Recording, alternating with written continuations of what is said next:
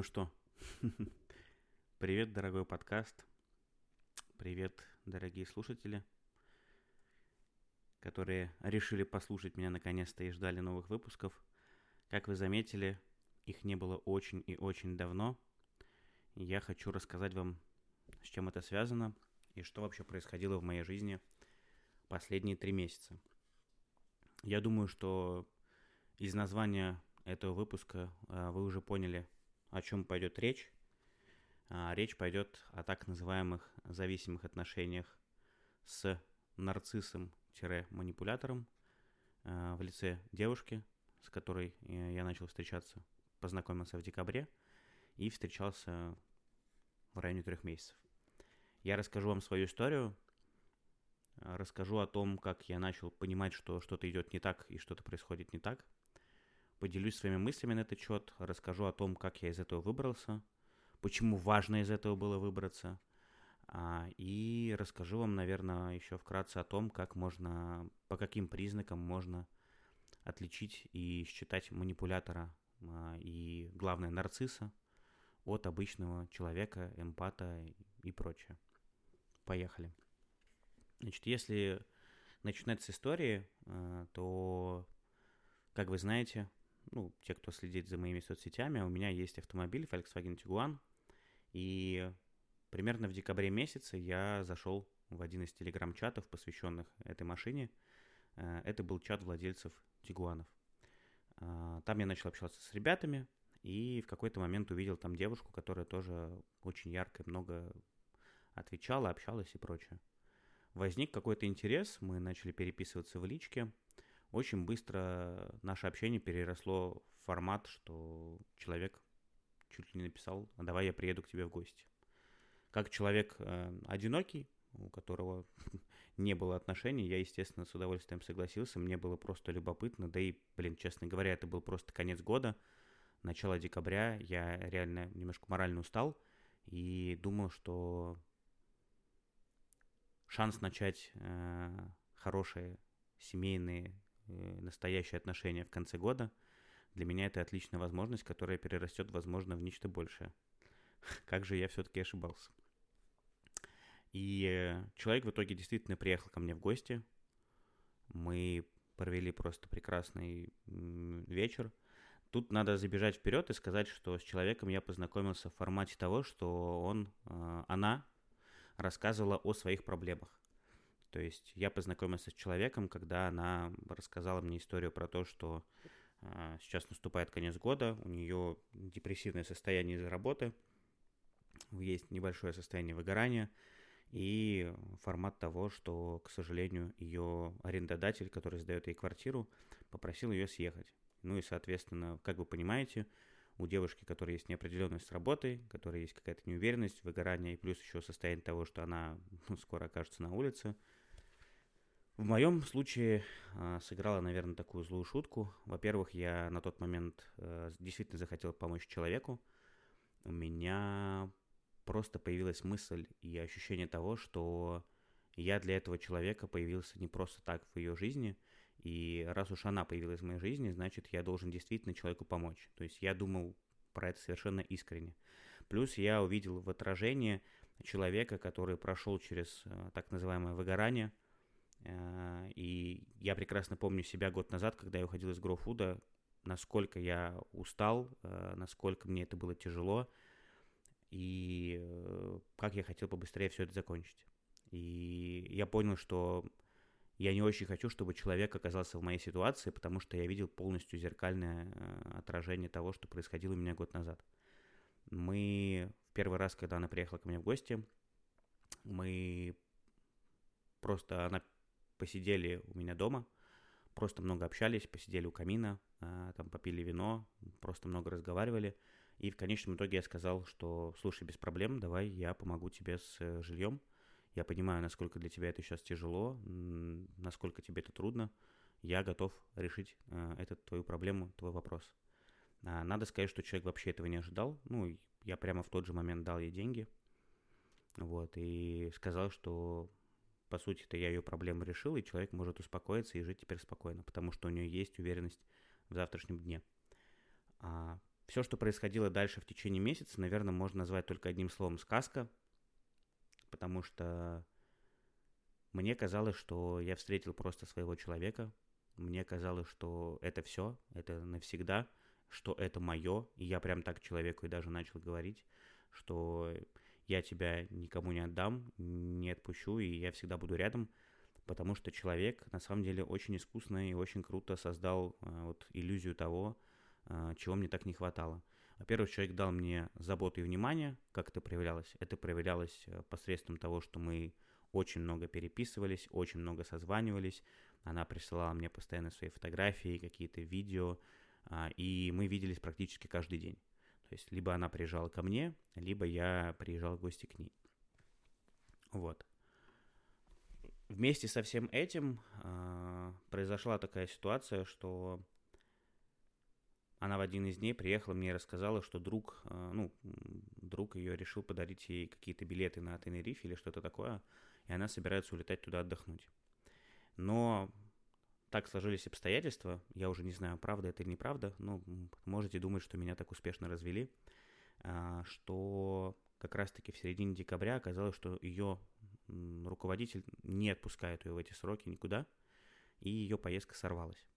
На что я предложил человеку решить и эту проблему, а, предложил купить ей путевку, чтобы она могла слетать отдохнуть, и важно, мне было это важно, я сказал, что она должна лететь одна, потому что я считаю, что она должна отдохнуть, прийти в себя, набраться сил и просто кайфануть. Так она полетела на Кубу на 7 или 9 дней, уже даже, честно говоря, не помню. И, собственно, наверное, со второго месяца, вот с января и январь-февраль, а, это стали для меня месяцем сначала открытий, январь это месяц открытий, неприятных открытий, а потом и месяцем разочарований потому что человек начал проявлять себя совсем с другой стороны, э, нежели я видел его а, в первый месяц. Сначала начали появляться какие-то мелкие нотки манипуляции, как это проявлялось. Эм, например, я встречался с друзьями, которые приехали из Москвы, а человек мне звонил и говорил, а почему это вообще ты сейчас с ними там, а не со мной? Хотя при этом сам человек ехал на собеседование в другую компанию. Хм. Я очень сильно удивлялся, не понимал, но говорил, хорошо, так и быть, сейчас я приеду, тебя заберу. Потом это все перешло в формат того, что человек начал э, интересоваться тем, как я веду, насколько я веду здоровый образ жизни, тем, что я ем, как я питаюсь и так далее. Это такой, знаете, микроконтроль, что здесь тебе не надо это есть, то тебе не надо есть, а вот тут плохо, а тут еще хуже и так далее. Ну, я, в принципе, как человек, который э, не всегда придерживался здорового образа жизни, так скажем, я к этому решил прислушаться и казалось, что это все будет правильно. А, в какой-то момент э, человек решил взяться еще и за мое здоровье в плане всех анализов. Тут, наверное, нужно сказать ей большое спасибо. А, она заставила меня пойти к врачу, сдать все анализы. И первый-первый серьезный звоночек, который у нас произошел, он произошел в формате телефонного разговора, когда человек с утра мне написал, что я немного устала, а, вот, пожалуйста, разберись со своим врачом самостоятельно.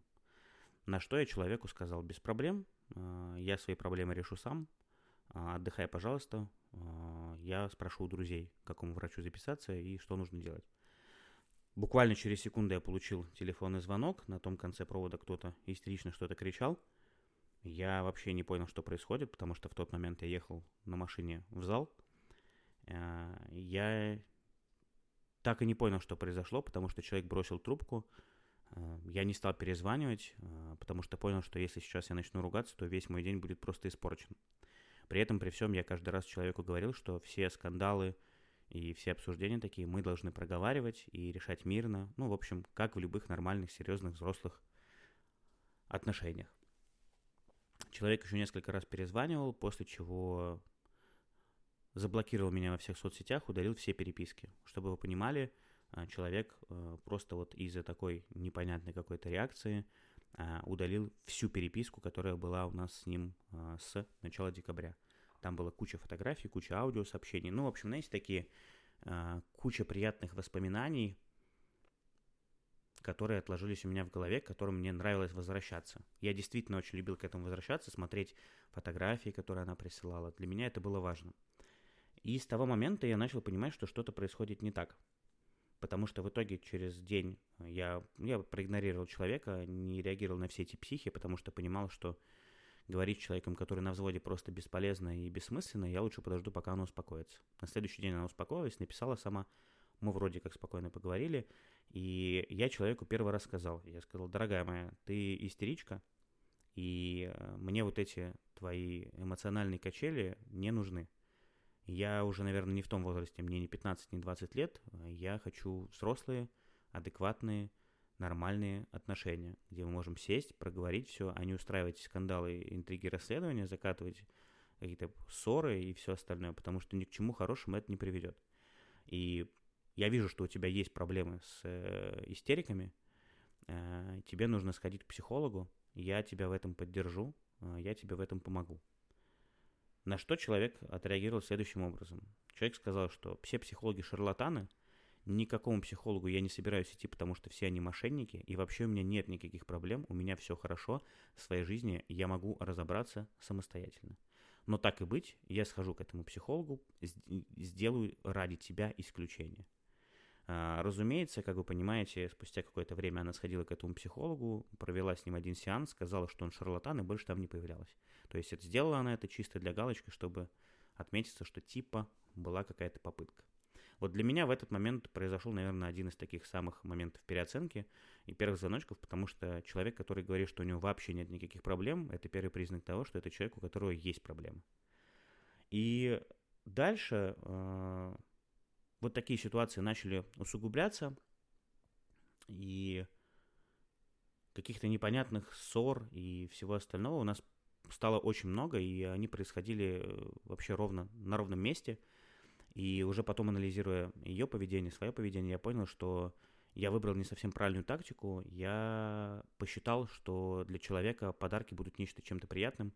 И я человека буквально задарил подарками причем, ну, довольно дорогими, и сумма, которую я потратил на человека за эти три месяца, я не хочу вам озвучивать, но поверьте, это очень-очень большая сумма. Делал я все это неосознанно, потому что я испытывал чувство вины, которое нарцисс э, обычно в отношениях э, так или иначе у своей жертвы вызывает. И это чувство вины я перекрывал вот такими подарками. Почему так происходило? Потому что я видел, что в момент, когда человек получает подарки, она улыбается, она счастлива и довольна, и мне казалось, что я хочу увидеть э, такую реакцию чаще.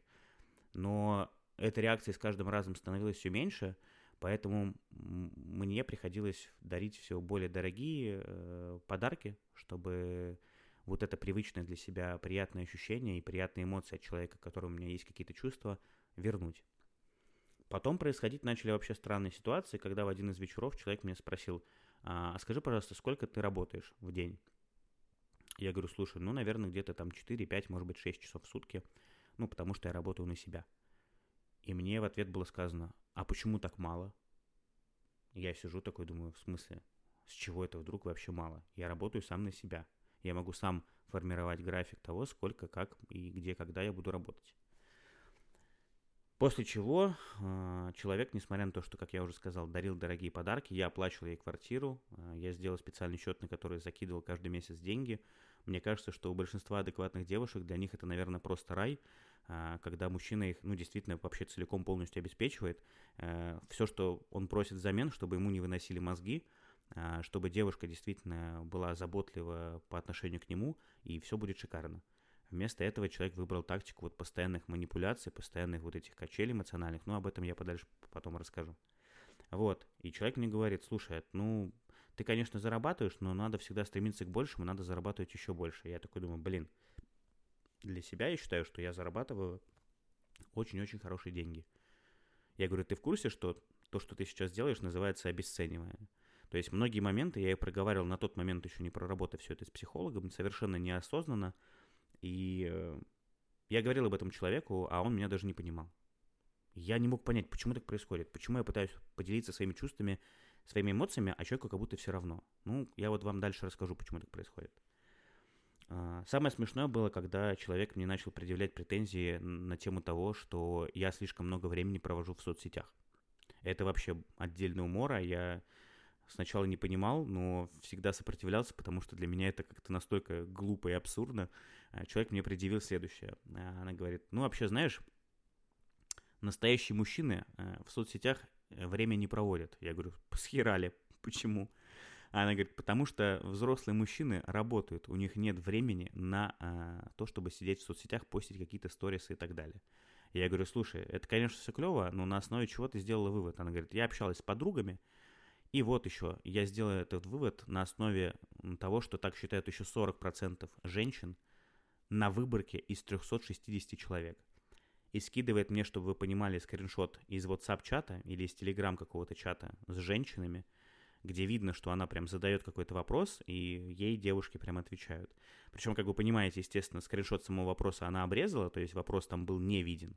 И понятное дело, что, скорее всего, изначально она подала это все в негативном свете, а мой мужчина все время сидит в соцсетях, девчонки, что делать? Как вообще с таким мужчиной жить? И там соответствующие ответы, что вот, нормальные мужики так не делают, они вообще так не живут, вот мой, у него вообще времени на это нет. Я сидел, я ей пишу, я говорю, ты, сери... ты сейчас мне серьезно? Я говорю, то есть ты на полном серьезе в качестве аргументации приводишь какой-то женский чатик из Телеграма, для тебя это является авторитетным источником, ты на их мнение равняешься, серьезно? Мне так стало смешно в этот момент. Человек, я начал просто смеяться, и человек психанул, опять бросил трубку. Вот. А... И таких моментов было на самом деле очень много. И я ей говорю, слушай, э, Наташ, ты уж меня прости, конечно, но я понимаю, если бы ты мне предъявляла такие претензии, если бы я там мало зарабатывал или там не дарил тебе какие-то подарки, не ухаживал за тобой, не уделял тебе времени и внимания. Но это же не так. Я же трачу на тебя кучу денег, я уделяю тебе много внимания, э, я стараюсь, пытаюсь там, ну, построить нормальные человеческие взаимоотношения, потому что я хочу построить с тобой семью.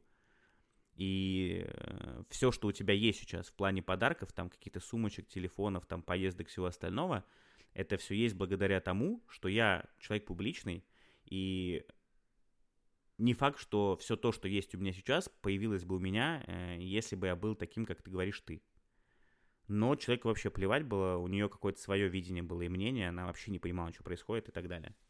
Финальным, знаете, наверное, стало такие две истории. Сейчас тоже попробую их рассказать.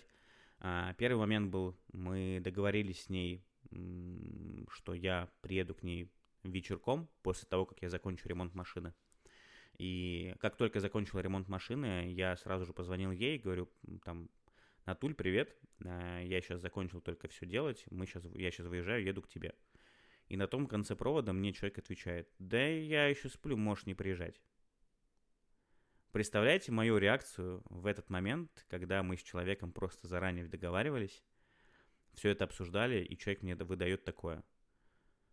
И тут я, наверное, совершил свою ошибку, я никогда такого себе не прощу, я психанул, положил трубку. Я поддался вот этим эмоциональным э, качелям, хотя делать этого не надо было. Человек, естественно, тут же перезвонил, расплакался, начал, да что ты там ты так себя ведешь, бла-бла-бла. В общем, часа три я просто стоял где-то на парковке, мы с человеком разговаривали по телефону, естественно, ни о каком э, «давай я сейчас к тебе приеду» речь уже быть не могло, потому что я был эмоционально разбит, а человек просто кайфанул от того, что доставил мне какие-то неудобства. Вместе с тем, наверное, стоит все-таки отметить и тот факт, что человек через ну, она называет это заботой, и я, наверное, тоже могу назвать это заботой, потому что она дала мне тотальное внимание, хотя, по сути, это был тотальный контроль. Она заставила действительно меня сходить, э, сдать все анализы к врачу. Я действительно нашел в себе, э, точнее, по результатам анализов нашел у себя большое количество проблем со здоровьем, которые потом начал решать. Опять же, она помогла мне купить все витамины, все таблетки. Э, она в какой-то момент сказала мне, хватит лениться, ты должен научиться готовить самостоятельно, зачем тебе заказывать еду. И за это я должен быть ей благодарен. Второй момент был, когда я собирался поехать в Москву, встретиться с друзьями.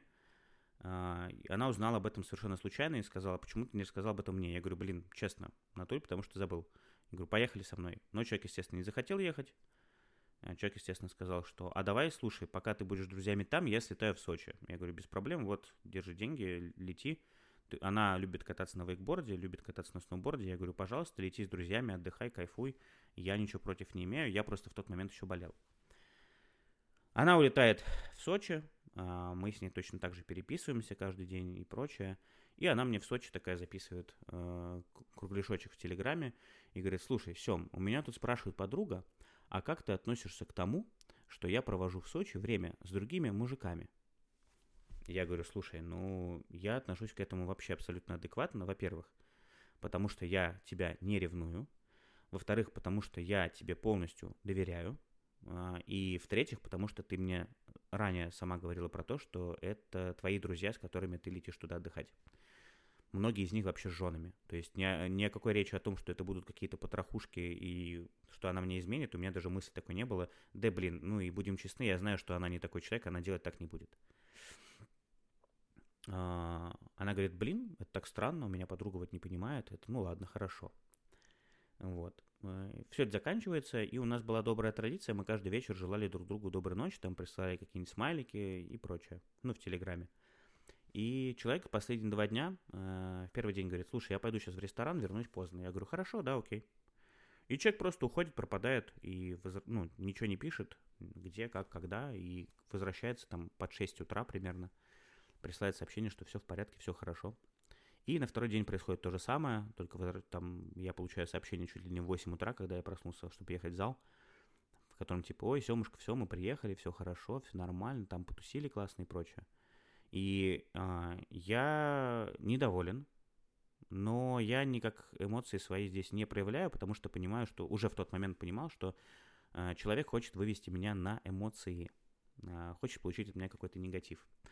И я общаюсь максимально холодно, коротко, и человек мне говорит, слушай, а ты что, мной недоволен? И я понимаю, что человек все это время ждал какой-то вот реакции такой прям бурлящей, чтобы этим подпитаться, но в ответ получил ноль реакции, которая его, естественно, не устроила. И потом я поехал в Москву, мы встретились там с моими друзьями, и я как человек, который ведет достаточно активную социальную, э, активную социальную жизнь, я по привычке выкладывал фотографии друзей, там, подруг своих э, в Инстаграм, ну, блин, потому что это просто мои друзья. Э, в ответ на это мне пришло сообщение, э, а немного ли их, немного ли ее в твоем Инстаграме, там конкретно про одну девушку было. Я говорю, слушай, да нет, вроде немного, вроде все нормально. Она, на что, опять же, получил ответ, что мой мужчина никогда так делать не будет. Я говорю, ну и у меня тут просто в голове что-то перещелкнуло. Э, я такой говорю, ну слушай, значит, я не твой мужчина. Ну, потому что для меня то, что ты говоришь, для меня это неприемлемо. А, я не собираюсь менять э, свой образ жизни под тебя. Отношения это про то, когда два человека принимают друг друга ну, такими, какие они есть. А в моем случае ты второй месяц занимаешься тем, что пытаешься меня под себя построить, переломать, а, обесценить все то, что я делаю, и, возможно, даже как-то унизить. Но человек этого, естественно, не понял. И в итоге мы с человеком перестали общаться. Забавный момент, что после этого я возвращался из Москвы с моей подругой. Аннабель, привет, если будешь слушать этот выпуск. А, и у нее были схожие отношения, она сама выступала в роли манипулятора. И она мне по полочкам разложила, что, где, когда и как а, будет делать Наташа. И что вы понимали, там совпало все – вплоть до того, что совпадали даже фразы, которые говорила мне подруга, проговаривала, которые будет говорить она, Наташа в смысле, как манипулятор. Все совпало. Значит, смысл какой? А, она заказывала мне таблетки на iHerb и а, не могла их мне никак передать. И человек, будучи, опять она меня заблокировала везде, удалила все, перестала со мной общаться и, видимо, ждала, что я буду извиняться и прочее. Я ушел просто в игнор, потому что мне стало действительно пофиг. Я в тот момент уже проработал это все с психологом, и мне психолог сказал то же самое, что вы попали, поздравляю, вы попали в отношения с э, манипулятором, абьюзером, ну и нарциссом. Вам нужно из этих отношений как можно быстрее выходить, потому что дальше будет только хуже. Сейчас пока что третий месяц, человек вас не успел окончательно к себе привязать, уходите оттуда как можно быстрее вы не исправите здесь ничего, бесполезно, потому что, ну, единственный вариант, когда можно хоть что-то сделать, это когда нарцисс э, сам понимает, что нужно что-то исправлять в своей жизни, что что-то идет не так. Но проблема в том, то, что 99% нарциссов к этому никогда, никогда к этому не приходят, соответственно, они не меняются. Поэтому, дабы избегать морального разрушения э, вашего, нужно от них уходить как можно быстрее и дальше, что я, собственно, и сделал. И человек в течение недели возвращал мне эти таблетки, причем путем разных подходов. Он пытался, она пыталась найти разные подходы. Сначала это было сообщение типа, вот твои таблетки, я вызываю курьера, быстро адрес пиши. Ну, я, естественно, ничего не ответил. Человек удалил все сообщения, понял, что ничего не работает. На следующий день написал с угрозами. Это уже другой метод был. Мол, э, я у тебя осталось там час, я выкидываю все это и э, либо заказываю курьера, либо все. Я опять никак не отреагировал, опять человек не понял, что происходит. Самое страшное для нарцисса это когда их раскрывают и когда они не понимают, как себя вести, потому что ну, зеркалят их методологию поведения. Вот. И вот так вот неделю продолжалось. В итоге я сказал, хорошо, вот адрес. Ну, я немножечко ослабил, так скажем, давление. Дал адрес, мы вроде опять пообщались.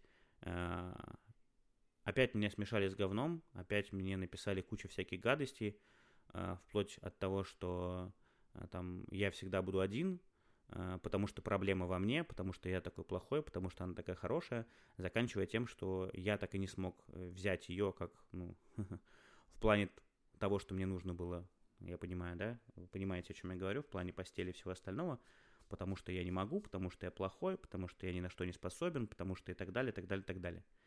А, Разумеется, произошло все это не по причине того, что я не смог, а по причине того, что все это время на протяжении вот этих трех месяцев у меня, меня не покидало какое-то, знаете, внутреннее чувство некомфорта. Я как будто что-то чувствовал, что что-то идет не так, вот это ты чувствуешь нутром. И это тоже еще один из характерных признаков, которые являются э, главным, пожалуй, наверное, признаком, как распознать нарцисса в отношениях, когда вы понимаете, что вам некомфортно. Вы находитесь с человеком рядом, но вы не можете не сказать ни слова, вы чувствуете скованность, э, вы боитесь. Когда человек вам звонит, вы чувствуете не радость и приятность от того, что вам звонят, вы как будто бы боитесь. Вот у меня все эти чувства были, поэтому к человеку очень сильно меня и не тянуло. Значит, первая задача нарциссов – привязать вас в плане постели, секса и всего остального. Но у нас этого не произошло потому что я чувствовал, что что-то происходит не так. И, скорее всего, вот э, это в том числе и повлияло на то, что э, нарцисс, который обычно прогрессирует вот эту свою шкалу унижений, тотального контроля, доминации э, и высасывания ресурса из человека, который является его жертвой, у нее произошло это настолько быстро, потому что человек понял, что меня подавлять у нее не получается. То есть каждый раз, когда она пыталась меня в чем-то прогнуть. А, каждый раз она натыкалась просто на защиту, на защитную реакцию. Я ей прямо об этом говорил. Я говорю, я не люблю, когда меня пытаются нагибать. Я чувствую, что ты мной манипулируешь. Я все это говорил неосознанно, но потом в работе с психологом, когда мы все это прошли, я понял, насколько круто я тогда отвечал, пусть и все это делал неосознанно. В итоге, э, для понимания, чем все закончилось, у нас последний наш диалог состоялся по-моему, уже больше недели назад, я уже даже не помню. Ну да, в районе этого. А, человек начал разговор с фразой о том, что, слушай, мы разные, а, у нас нет общих интересов, нет общих целей, мы абсолютно разными жизнями живем. А, единственное, что мы хотим оба, это семью и детей, но это так не работает. И вообще мне нужен жесткий, властный мужчина, который будет морально меня, ну, фигачить. Я эту фразу уже много раз слышал, на самом деле. Вот, и я сейчас уже, опять же, умом и проработав это с психологом, понимаю, что, скорее всего, меня просто неосознанно тянет на отношения именно вот с таким типом э, женщин, которые являются нарциссами, которые вытягивают из меня какой-то ресурс, эмоции, деньги и все остальное. Нарциссы очень любят, э, когда рядом с ними находятся сильные личности, потому что тогда им проще чувствовать себя важными а, и проще от них подпитываться. Вот и все. А, и, значит, э, казалось бы, на этом все закончится. Я думаю, что на этом все закончится. А, но я совершил ошибку, хотя, наверное, здесь надо даже радоваться. Я рассказал ей про то, что я нашел в соцсетях ее лучшего друга. А, мы с ним созвонились, я рассказал ему про свои чувства. Я сказал, что что-то к ней действительно испытываю. Спросил совета, как быть и так далее. В общем, мы абсолютно нормально, адекватно поговорили. Он, конечно, удивился, такой говорит, странно, потому что мне про тебя она рассказывала только хорошие вещи. А, говорила, что там ты доверяешь, что понимаешь, что у вас идеальное взаимопонимание, что типа он столько подарков мне дарит. Он говорит, я знаю, сколько ты для нее всего сделал, потому что, ну, я давно не видел ее такой счастливой. Тут важно понимать, что я сначала радовался этому всему, а потом понял, что и почитав уже, изучив психологию нарциссов, опять же, и их поведение, понял, что нарциссы просто таким образом создают иллюзию того, что у них все хорошо в жизни, то есть они просто надевают маску, маску под названием «хорошая жизнь», что все хорошо. По факту, когда они находятся в отношениях с жертвой, а, публично они выглядят хорошо, потому что им важно показать себя с хорошей стороны, но в отношениях, когда они остаются один на один, это ну, деспоты, которые просто вас разрушают. Это, к сожалению, тупо факт. Ну и, соответственно, человек, э, как вы понимаете, услышав от э, меня, что я общался с ее другом, я ждал реакцию в формате, блин, как, ну, я как эмпат, да, я ждал реакцию, блин, как круто, ты действительно меня ценишь, э, для меня это правда важно, это круто, спасибо, Сем, давай попробуем еще. А вместо этого я получил совершенно неадекватную реакцию про то, что да как ты вообще посмел, да как ты вообще мои проблемы, наши проблемы обсуждаешь с моими друзьями, тем более с которыми я сейчас не особо-то и общаюсь. А, ты, я же тебе говорил, что это неприемлемо, все, пока, э, типа, я вообще больше с тобой не хочу общаться и прочее. Ну и тут я уже сам не выдержал, и сказал, слушай, извини меня, конечно, пожалуйста, но я не хочу э, больше это продолжать и читать весь этот бред. Пожалуй, я тут буду первым. И я просто человека везде заблокировал. Я не поленился, прошел, заблокировал ее со всех инстаграм-аккаунтов. Я заблокировал ее э, в этом, в телефон. Я заблокировал ее э, в Телеграме. Вообще везде, где только можно. Но забыл заблокировать в WhatsApp. И произошло это все в четверг, чтобы вы понимали. За несколько дней до четверга, по-моему, в понедельник или вторник, я заказывал ей доставку на Яндекс.Маркете, про которую, естественно, забыл. И в субботу мне приходит сообщение от нее, как вы думаете, где? в WhatsApp. То есть вы понимаете, насколько человек э, искал возможность лазеечку, и нарциссы как делают? Они всегда вот так и себе напоминают. А, она пишет, э, ты же, естественно, отменил доставку? Мне просто нужно понимать, как планировать свой день. Спасибо. Я ничего не стал отвечать, я зашел, ну я понял, что я совершил ошибку, что WhatsApp не заблокировал. Зашел, заблокировал этот контакт, ничего отвечать не стал, но я увидел, что доставка приехала. Я мог бы ее отменить, но я решил, что надо оставаться человеком.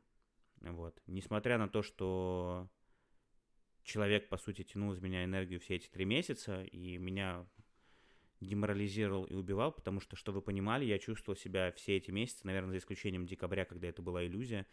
Январь и февраль мы, мы стали очень редко видеться, и при этом человек мне постоянно через интернет настолько выносил мозг, что, ну, это просто дурдом был. При том, что я человеку сам постоянно говорил, давай, она мне такая в какой-то момент сказала, говорит, блин, нам надо чаще видеться, потому что мне надоело, что ты постоянно просто ко мне приезжаешь, мы просто смотрим какие-то фильмы и ужинаем. Я говорю, окей, хорошо, давай я буду приезжать, давай будем ходить в кино, давай гулять по парку, давай ходить в рестораны и все остальное. Но в момент, когда я стал это предлагать, человеку все это стало неинтересно. Вот так вот э, действуют э, нарциссы. Поэтому мне очень повезло, на самом деле, что я вылез из всего этого на третий месяц. И спасибо моим друзьям в лице Кирилла, Ани, Аннабель и моего психолога, которые помогли мне во всем этом разобраться. И, наверное, спасибо отдельно Кате, это моя лучшая подруга Нечаева, потому что я, наверное, знаете, мне ну, не то, что сейчас хочется плакать, ну, я, у меня сейчас такое состояние, мне бесконечно стыдно за то, что я ее предал и поступил не так, как нужно было, потому что человек со своей стороны, мы уже дружим почти 9 лет, и Катя в отношениях со всеми своими молодыми людьми э, всегда проговаривала, что у меня есть мой друг лучший, э, я его из своей жизни не исключу. Вы либо это принимаете и с этим миритесь, либо мы с вами ну, расходимся. А я э, поступил совершенно иначе. Э, я, видимо, настолько хотел все-таки завести отношения и настолько сейчас боялся остаться в одиночестве, хотя я сейчас понимаю, насколько это абсурдно и глупо. Э, одиночество это прекрасно. Э, что я э, позволил человеку огородить меня от общения с Катей. Мы практически не виделись, практически не общались, и при этом она очень сильно триггерилась на любое упоминание слова Катя, как будто это был злейший ее враг. Вот. Поэтому меня еще немножко периодически ломало, но вот сейчас эта неделя я уже, в принципе, успокоился. При этом, знаете, я понимаю, что, ну, нарцисс — это болезнь, это не лечится, это все, что идет с детства. А, возможно, было такое воспитание, возможно, была какая-то доминация там со стороны родителей а, и все, что с этим связано. Человек в этом не виноват. А, я понимаю, что человеку, а Наташа, ну, как вы понимаете, э, моей уже бывшей девушке, 33 года, возраст такой, когда люди не меняются, когда они уже как личность сформировались, у нее до меня были отношения, а, и у нее были мимолетные какие-то отношения, там встречи в Тиндере и прочее, про которые она мне рассказывала. И я прекрасно понимаю, что ну, у человека ролевая модель поведения вообще не меняется, и она каждый раз себя ведет одинаково. Для меня грустно осознавать тот факт, что человек это не понимает. То есть она делает это неосознанно, ей кажется, что она ну, живет так, как нужно жить. Для меня лично, как эмпата и человека, который очень в такое вовлекается, для меня это просто страшно, я это действительно удивляюсь этому и не понимаю. И я сижу такой, думаю, блин, мне же так хочется помочь этому человеку, а потом я понимаю, что таким людям нельзя помогать, ну, бесполезно помогать, она этого все равно не поймет. И я понимаю, что ничего в ее жизни вообще не поменяется. Она точно так же будет завидовать тому, что есть люди, у которых все сложилось, а у нее нет – она точно так же будет завидовать мне, потому что я смог оторваться, я не сломался, я оказался сильнее ее и вышел из этого первым. А, она точно так же будет себя винить во всем, точнее не себя, она будет винить постоянно во всем этом окружающих, но никак не себя. Такие люди, к сожалению, не умеют признавать вину. И вот тут мы, наверное, с вами плавно подойдем к тому, о чем я хотел как раз поговорить. Это про то, как вообще себя ведут э, нарциссы, да, то есть стадии. Как я уже говорил, в начале отношений они создают такую, знаете, иллюзию идеального мира, но, чтобы вы понимали, происходит это все только для того, чтобы потом в дальнейшем вами было проще манипулировать.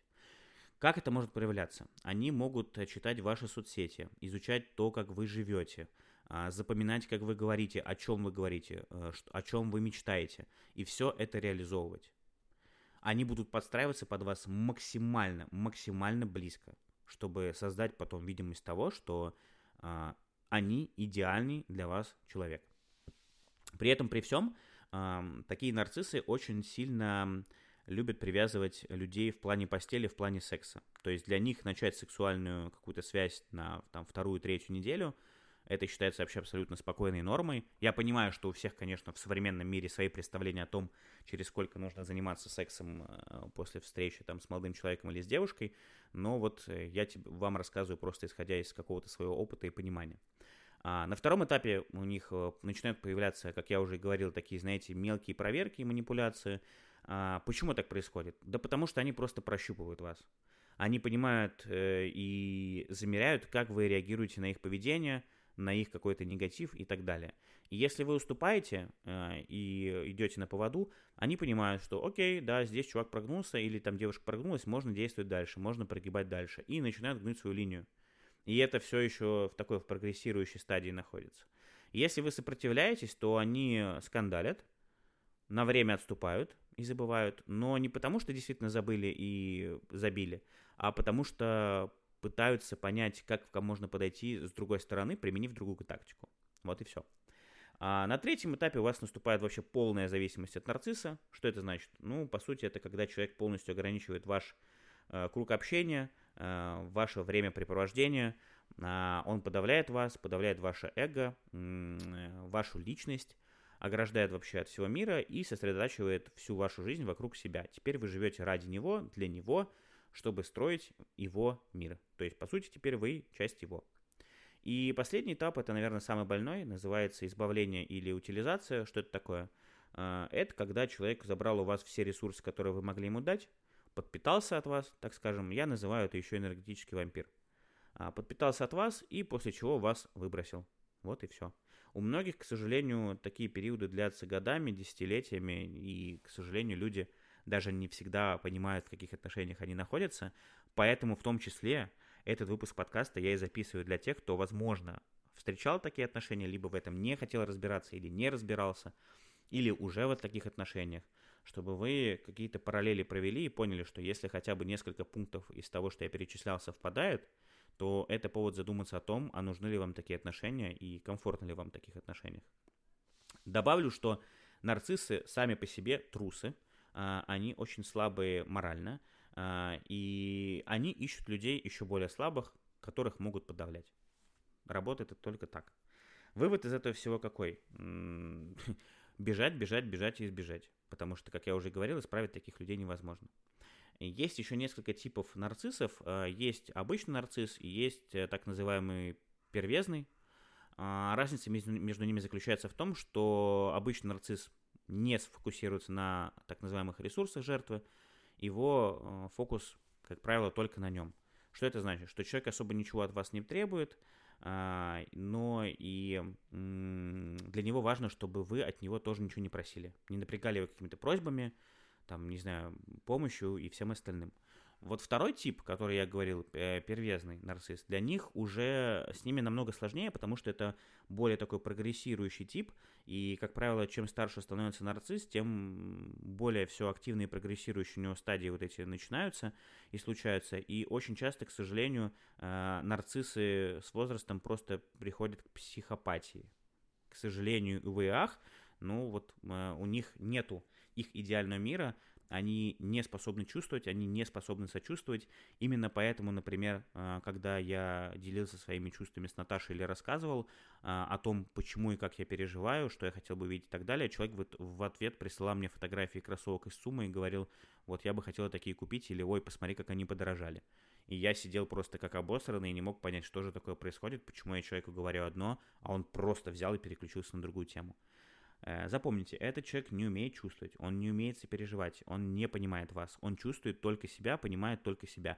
Такое слово, как эмоции, переживания у этого человека отсутствуют в принципе. Поэтому, если вы эмпат, вы понимания у этого человека никогда не найдете. Ох, вот так вот. Э, ну, наверное, если завершать всю эту тему, сейчас посмотрю, сколько уже записалось. Офигеть, 42 минуты. Представляете, насколько для меня это важная тема, что я говорю уже целых 42 минуты. А, наверное, по пунктам теперь, как понять, что вы находитесь в отношениях э, с нарциссом, да? А, ну, наверное, первое, да, это газлайтинг, такая фраза. А, как она проявляется, да? Очень часто нарцисс вам будет говорить, э, такого не было, или тебе показалось, или ты вообще как ты такое себе придумала. А, почему так происходит? А, потому что он пытается разрушить вашу способность доверять самой себе или самому себе. И к чему в итоге все приходит? Вы начинаете сомневаться в том, что а, а имело ли смысл вообще жаловаться? Ну, то есть э, на вас мало того, что перевешивают вину, вы еще начинаете думать, что вы реально действительно плохой и делаете что-то не так. Вот я этим вопросом, когда задался и сказал человеку, что я иду к психологу, я в ответ услышал просто реакцию какую-то «Нет, не надо тебе никакому психологу, у тебя в жизни все хорошо и все супер». Я говорю «Нет, слушай, ты мне говорила, что у меня есть какие-то проблемы?» «Нет, ты их уже сам решил». Я говорю «Нет, я их сам не решил, я сейчас пойду к психологу, я хочу рассказать про то, что ты мне все говорила, э, как бы, и все эти проблемы решить». При этом, чтобы вы понимали, даже когда я занимался с психологом, я проговаривал человеку, в какое время я буду разговаривать с ним. Микроконтроль происходил даже тогда. Она во время моего сеанса с психологом могла позвонить мне, а, могла написать мне а, и что-то там невзначай как бы спросить. Потом она, естественно, спрашивала, как прошло занятие с психологом и прочее. Подсознательно человек понимает, что как только я иду к психологу, то, скорее всего, ее поведение будет раскрыто, ее раскроют, и на этом все закончится.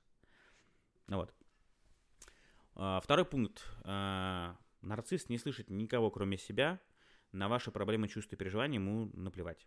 Это так, как я уже и говорил.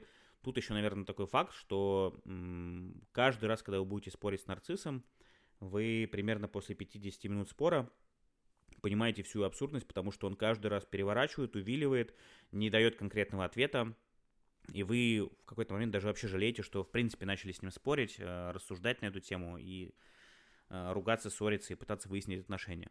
Почему так происходит? Потому что человек не умеет в аргументацию, человек не может э, нормально, спокойно общаться.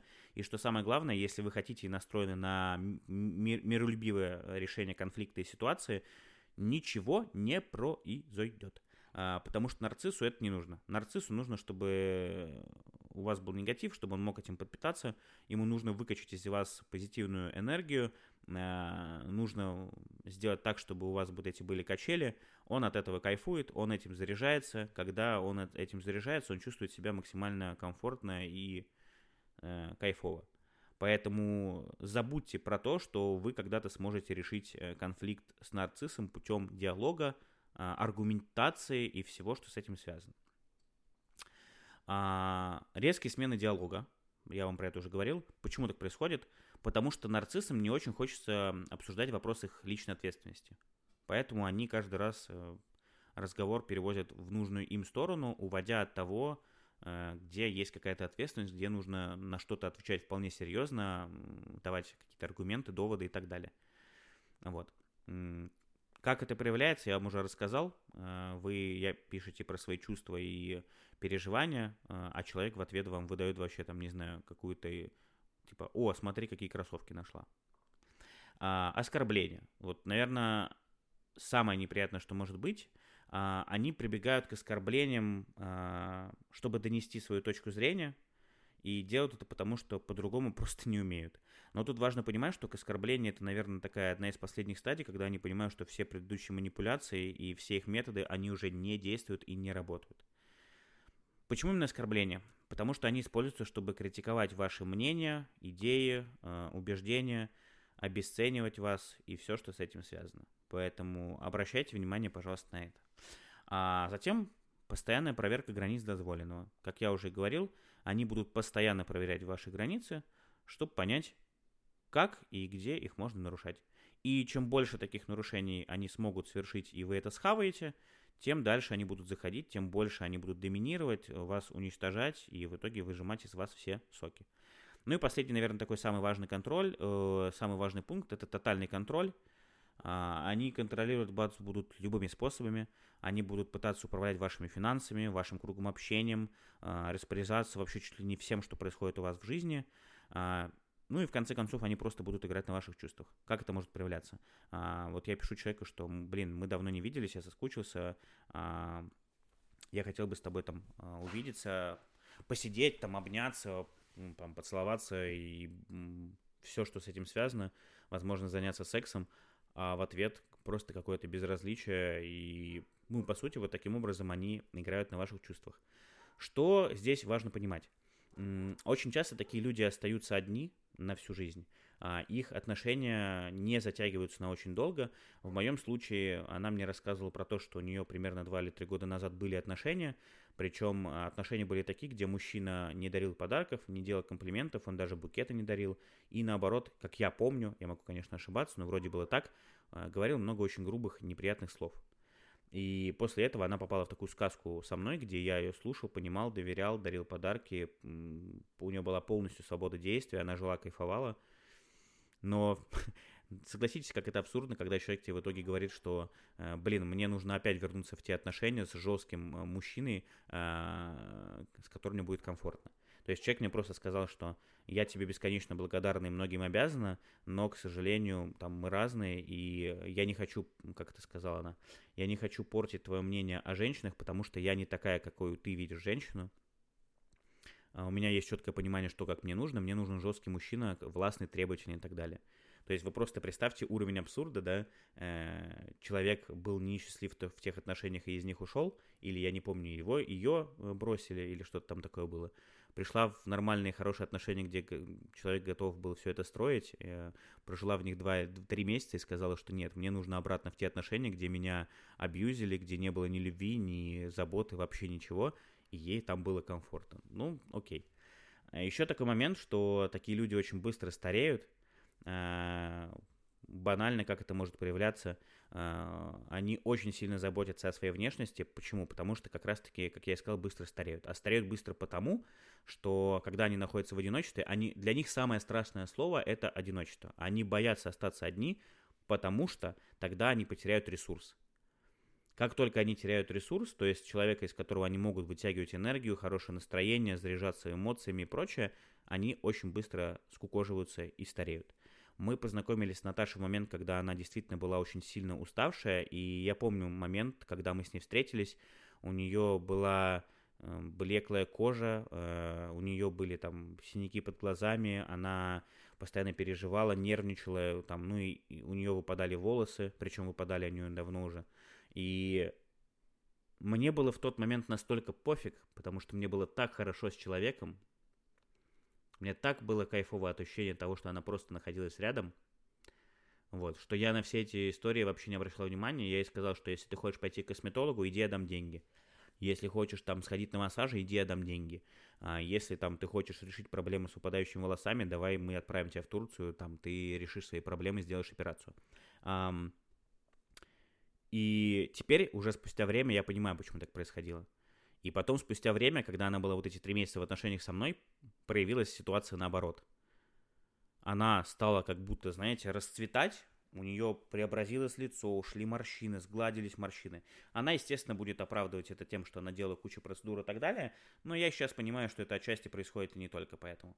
Потому что она получает ресурс, она получает эмоции, она получает эмоции от сильного человека, который дает ей свободу, деньги, выбор, э, люб, ну, не любовь, наверное, я не могу сказать любовь, у меня не было к ней любви, и я всегда очень как сказать, для меня сказать слово «люблю» — это надо очень сильно постараться. Я один раз в жизни говорил слово «люблю», и то об этом потом очень сильно жалел, поэтому для меня это больше, чем слово. В адрес нее я ни разу этого себе не позволил, не сказал, потому что все время было чувство, что что-то идет не так. И, как видите, чувство меня это не подвело. Вот. И поэтому, как только ресурс такой от них уходит, человек очень быстро начинает опять тускнуть. Потому что подпитываться просто э, неоткуда. А, я знаю, что человек, скорее всего, из моей жизни не пропал. А, она в любом случае мне будет завидовать, несмотря на то, что человек мне сказал, что а, ты всегда будешь один. Я понимаю, что это будет точно не так, потому что я знаю, что у меня вокруг куча друзей, у меня есть куча возможностей знакомиться, общаться с девушками. Я как человек состоялся, и у меня есть все то, что нужно взрослому, там, уверенному, самодостаточному мужчине, в то время как у нее вообще ничего такого нету. И для меня, опять же, это очень странно, потому что я готов был все это ей дать, я готов был все это терпеть, но единственное, что требовалось от человека, не выносить мне мозг и жить в мире согласия. Но, к сожалению, человек выбрал путь саморазрушения, путь э, уничтожения всего то, что у нас было, начало зарождаться, и путь скандалов, интриг, э, оскорблений, грязи э, и всего остального. И самое печальное, что человек до сих пор считает, что виноват во всем этом я, что я ее киданул, что я оставил ее без денег и без квартиры, хотя квартиру я оплатил и даже денег ей дал еще на несколько месяцев э, аренды той самой квартиры. Человек все равно считает, что виноват во всем я, что я плохой, я ее предал, я ее как собаку выкинул, я цитирую прямо ее слова, которые она говорила. Поэтому в этой ситуации я что могу сказать? Я максимально дистанцировался, я не хочу вспоминать о человеке, потому что понимаю, что ну, он не изменится.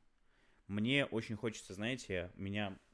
Мы когда общались с психологом, он меня спрашивал, она меня спрашивала, говорит, Семен, скажите, пожалуйста, а что же вы хотите увидеть, ну вот в итоге, что вы чувствуете? Я говорю, знаете, Оксана, я говорю, а я не чувствую, как сказать, я не чувствую боли утраты. Я чувствую просто некую такую эмоциональную привязанность, которая очень быстро оттаивает, потому что человек, к сожалению, за три месяца того, что мы пытались построить, плавно подвело все к тому, что уничтожил самостоятельно все то, что у меня к нему было. И своими поступками, своими, своими вот этими оскорблениями, своими словами, которые были сказаны в мой адрес с целью того, чтобы меня задеть или обидеть, они просто убивали все то теплое и искреннее, что у меня было по отношению к человеку. И я понимаю сейчас, что к человеку я не испытываю вообще ничего. Ну, и, наверное, единственное, что бы я сейчас сделал, если бы там мы общались, ну, окей. Хотя я даже не уверен, что я хотел бы это сделать. Ну, может быть, я переспал бы с ней. Но, честно говоря, не очень-то и хочется уже. Вот. А, мне очень хочется, чтобы человек, возможно, там, к 35, к 40 годам, все-таки в какой-то момент подумал о том, что все, что происходит в ее жизни, циклично и из раза в раз повторяется, и виноваты постоянно вокруг нее все, кроме нее, и все плохие. И мне очень хочется, чтобы человек все-таки решился что-то проработать и поменять в своей жизни – И пусть даже ей будет там 40 лет, неважно, я очень хочу, чтобы она пришла к этому, потому что как бы все вот это не сложилось, сколько бы говна мне человек не сделал и, как это сказать, сколько бы плохого человек мой адрес не сказал, как бы он меня не унижал и все остальное, я все равно остаюсь человеком в любой ситуации. Я понимаю, что все то, что она сделала в адрес меня, рано или поздно к человеку вернется бумерангом. Так всегда происходило, происходит и будет происходить, поэтому зла я никакого не испытываю. Мне хочется, чтобы она проработала все это с психологом или психиатром. Я надеюсь, что до этого дойдет, потому что она все-таки... Я до сих пор считаю, что она достойна любви. Она достойна найти своего человека. И, ну... Мне хочется, чтобы у нее появились дети. Но я хочу, чтобы она подошла к этому всему, осознавая то, какое дерьмо она творила всю свою сознательную взрослую жизнь. И я говорил психологу, я сказал, что мне будет достаточно, если она все это осознает, и даже там, не знаю, в 40, да даже в 50 лет, вообще плевать. Найдет просто меня где-то и напишет мне просто смс-кой э, спасибо, там, ну и извини меня за все то, что я сделала я понимаю там, какой я была. Для меня, наверное, это будет э, самым правильным исходом. И тогда я буду счастлив. Потому что в том, что у меня будет все хорошо, у меня вообще нет никаких сомнений. А вот в том, то, что с таким поведением и с таким психотипом личности будет ли все хорошо у человека, я, честно говоря, очень сильно сомневаюсь. Вот, как-то так. Ребят, э, я еще хотел вас попросить. Э, я знаю, что у меня среднее количество прослушиваний примерно от 700 до 1000. Но если вам кому-то эта тема была как-то близка или было просто интересно послушать мои рассуждения, мои переживания, мои мысли на весь этот счет, найдите меня, пожалуйста, в Телеграме. Вы можете это вбить русский маркетинг. Э, в описании канала есть мой контакт. Напишите, пожалуйста, мне какую-то обратную связь на тему того, а, как вам был этот выпуск, потому что для меня такие вот эмоциональные истории очень важны. Я до последнего держал все это в себе, мне не хотелось все это рассказывать, но потом я понял, что для того, чтобы меня это окончательно отпустило, для того, чтобы я понял, что я, ну, я сильная личность, которая выше этого всего, который не дал себя сломать, который не позволил нарциссу себя прогнуть, Э, это очень многого стоит, и этим нужно действительно гордиться, и этим нужно делиться. И я очень хочу верить в то, что многие моменты, которые я вам сегодня проговорил, возможно, кому-то из вас помогут э, избежать подобных ошибок, которые совершил я. Вот. Если вам любопытно, то можете вбивать прямо на ютубе нарцисс э, женщина в отношениях или нарцисс женщина или там манипулятор женщина в отношениях. Признаки манипулятора, ну, там гнев манипулятора, гнев нарцисса. Очень много крутых видео познавательных, которые разбирают буквально все просто по пунктам. И если вам такая тематика интересна, то, может быть, я даже попробую пригласить психолога, который на этом специализируется, и записать с ним выпуск подкаста а, на эту тему. Просто расскажите мне об этом в личных сообщениях в телеге. На этом, наверное, все. Я сейчас постараюсь морально потихонечку в себя прийти и вернуться к тому, чтобы выпуски подкаста стали выходить чаще. Потому что, как я уже сказал, я возвращаюсь потихонечку к жизни. Конечно, это очень тяжело делать на фоне э, военной операции в Украине, но, тем не менее, я попытаюсь. С вами был Семен, э, подкаст э, русского маркетинга. Всем пока.